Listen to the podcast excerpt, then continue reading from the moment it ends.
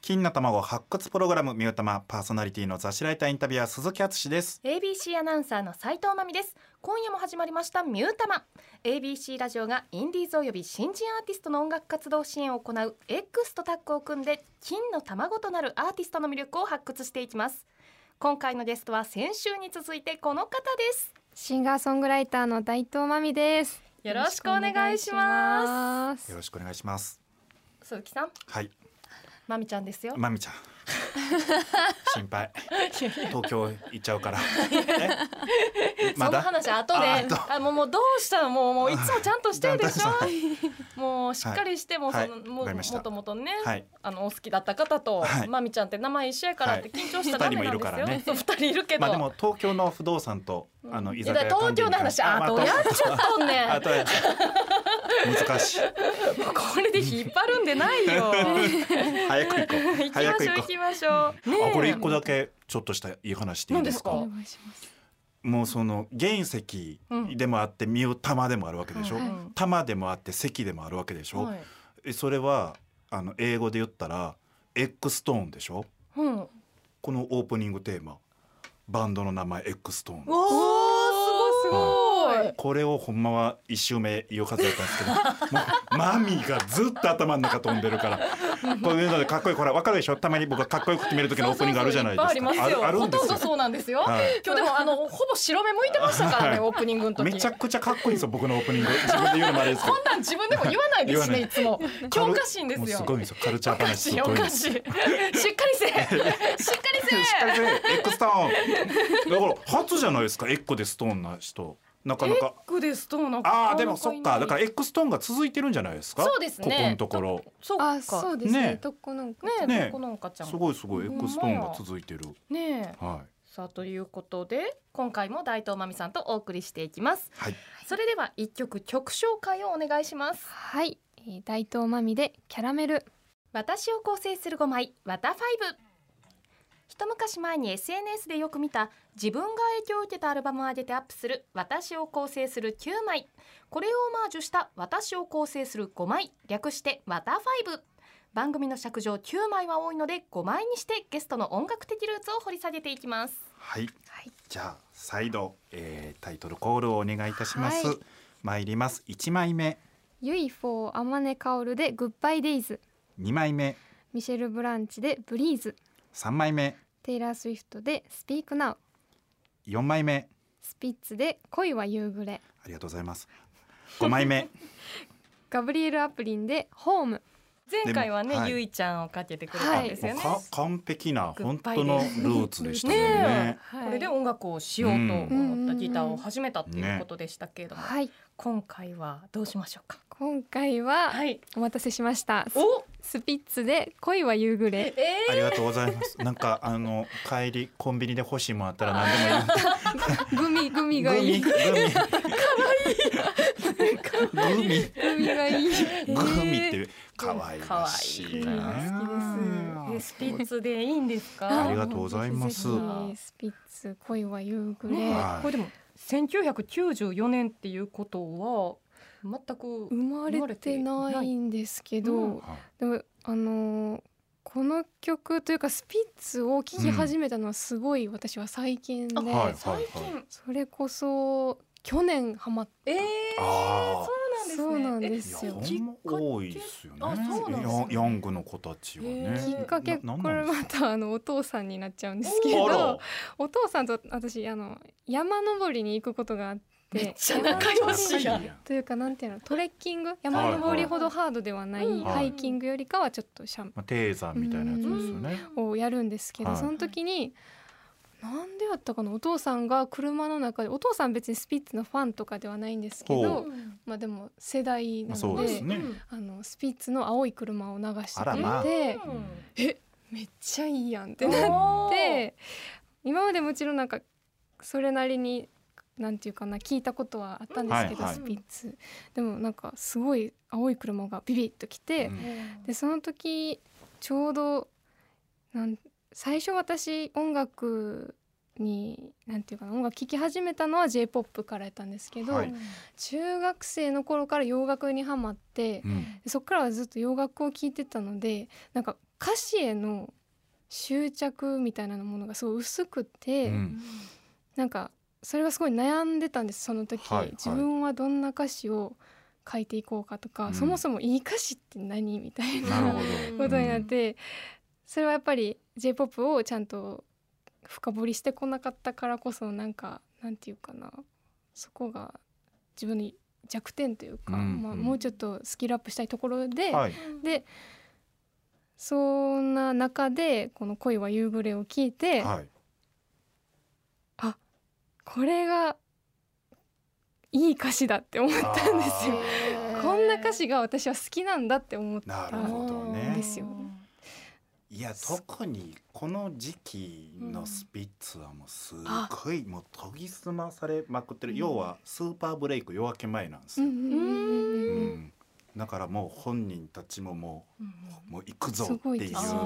気合入って自分たちの得意技は何なんだってのをものすごい突き詰めてるもうこれでいかんかったら飽きまへんでとあミうんミスチルもさっき言ってるしみたいなへえ熟しまくってる時ですね。そうなんですねはいまあどんな曲か気になりますすねっごい言葉自体単語自体はすごいなんていうかな優しくてシンプルなんですけど、うんそれに語数もすごい今の曲に比べて少ないんですけど、へーなんかそれでも余白でも歌詞を書いてるうん、うんというか一文でもう歌い出した一文で、あ分かるって思ううんえー気になるじゃあちょっと今回歌詞に注目しすごいなんかニてュアンスをなんていうかな言葉じゃないところでも書くのがあ歌詞なんだなって思ってそうですね j p o p の歌詞本当になんていうかな奥深いなって思った曲ですね。はういはいんへえいやなんか嬉しい なドキドキしてきたな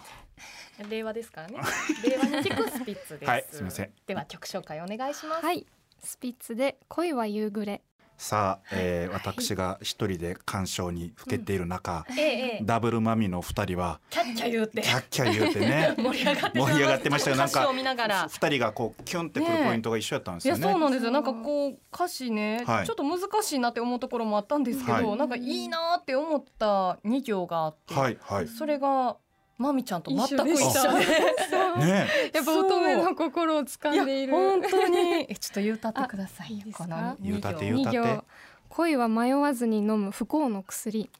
恋はささやかな悪魔への祈りキャシなんか傷つくって分かっててもなんかャレ迷わずに迷わずに飛び込んじゃう感じとかはなんか自分のこと見てほしいとあかう、んそういう自分勝手なこうなんていうかな、うんうん気持ちとか、うんうんうん身勝手な感じとかたった2行でそうなのよたった2行であったでしょ94年にそういう気持ち僕もう本当に今すぐ部屋で泣きじゃくりたいで帰っていい ですかあ思い出しすぎやえありがとうございますへえいい曲でしたねいい曲あーいいの知れたね面白いですねやっぱね日本語の歌詞ってうねん面白い、ねでもね他洋楽もいろいろそうなんでねすチよ、ョイこスしてくれてるこのかねら、この用法が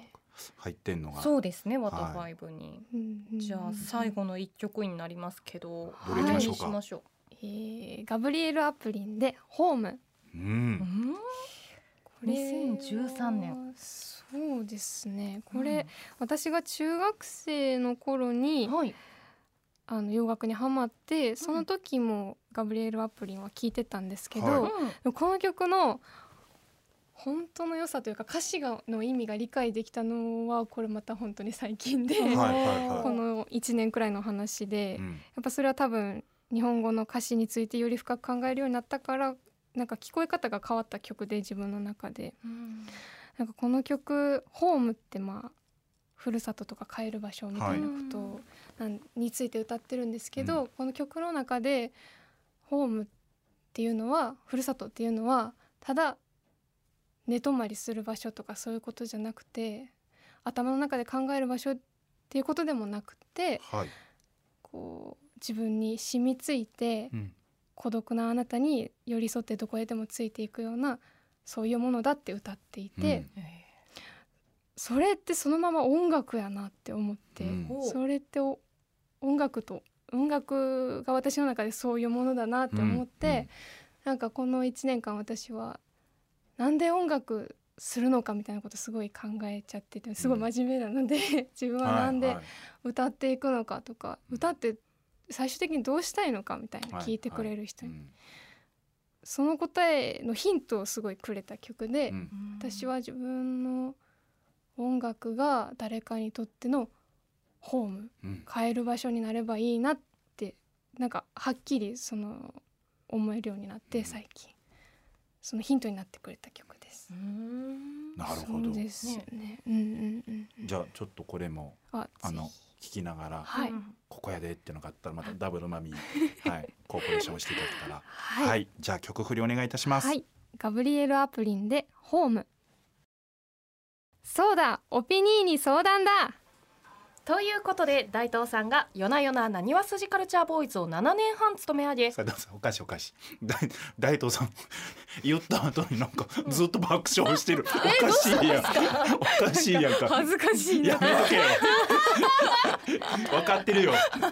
恥ずかしいな今まで鈴木さんって呼んでたのあーにいやいやいや急になんか私はオピニーとか言っちゃってすいません意味もわかんないしねさあということで大東さんが夜な夜ななにわ筋カルチャーボーイズを7年半務め上げ現在金曜日深夜2時から放送の「真夜中のカルチャーボーイ」も担当中ライターインタビュアーとして数々のアーティストに接してきたオピニーこと鈴木さんに相談があるそうですさらなる飛躍を遂げるためナイスなアドバイスをお願いしますということで、はいえーいろいろと相談事持ってきてくれたと思うんですけど結も、構ね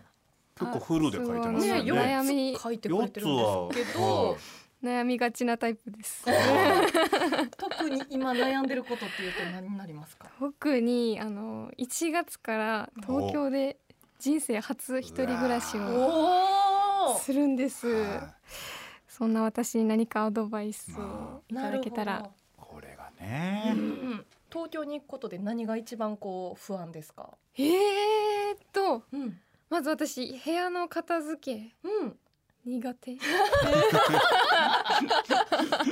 あなるほど、そっか、東京圏より一人暮らしが もう不一安人なん暮でらすねしがすごい不安ですね。部屋の片付なるほどけ苦手ど。うロボット掃除機やったらなんとかなります。あ確かに。あれあれいやそうなんかいやでもなんかあれじゃないその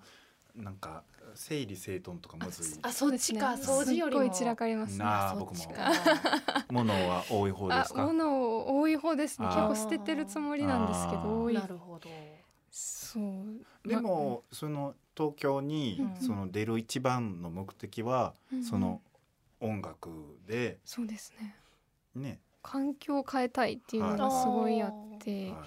一人暮らしもしてみたい。まうあん自分の力で生きてみたい。あーすげえいいですね。そんな思ったこといかん ない一人暮らしのご経験 は。ゼロ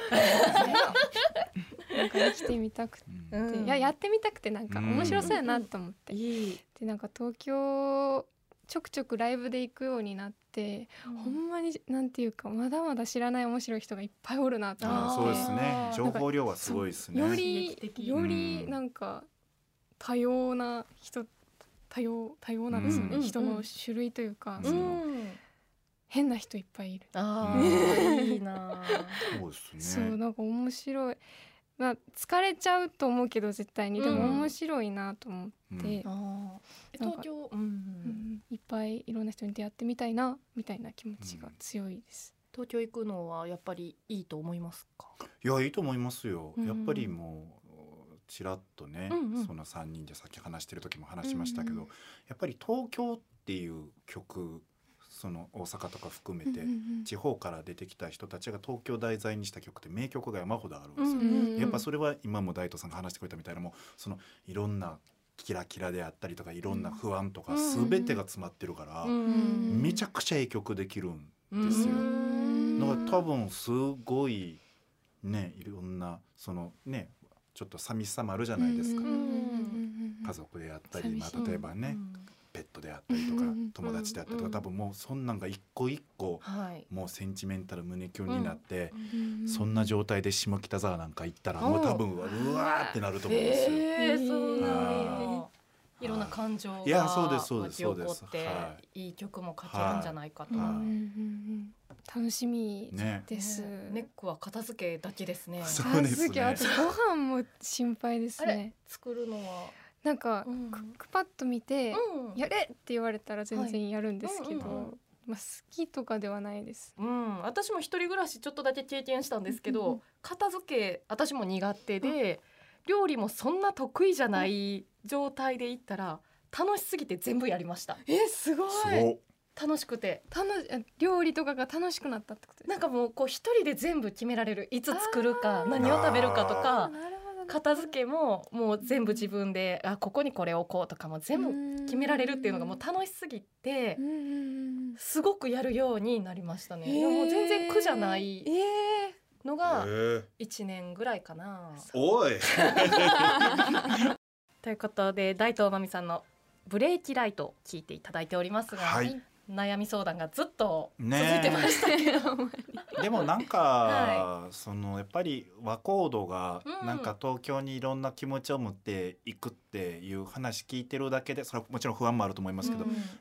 聞いてるだけでなんかなんかなりますよねこっちもいやねなんかもうほんまにねなんかこう込み上げるものがねねあり頑ま張すってっよてねいうのと不安よねうん大丈夫とねか、ーでもとにかく応援してます。ねありがとうございます。さあ金の卵発掘プログラムミュータマンそろそろお別れのお時間です2週にわたってゲストに来てくれた大東真美さんありがとうございましありがたとうございました。何か告知とかはありますかねぜひ、えー、2つあります、はいえー9月と10月に「あと一駅」と「キャラメル」という曲を配信リリースしました、はいうん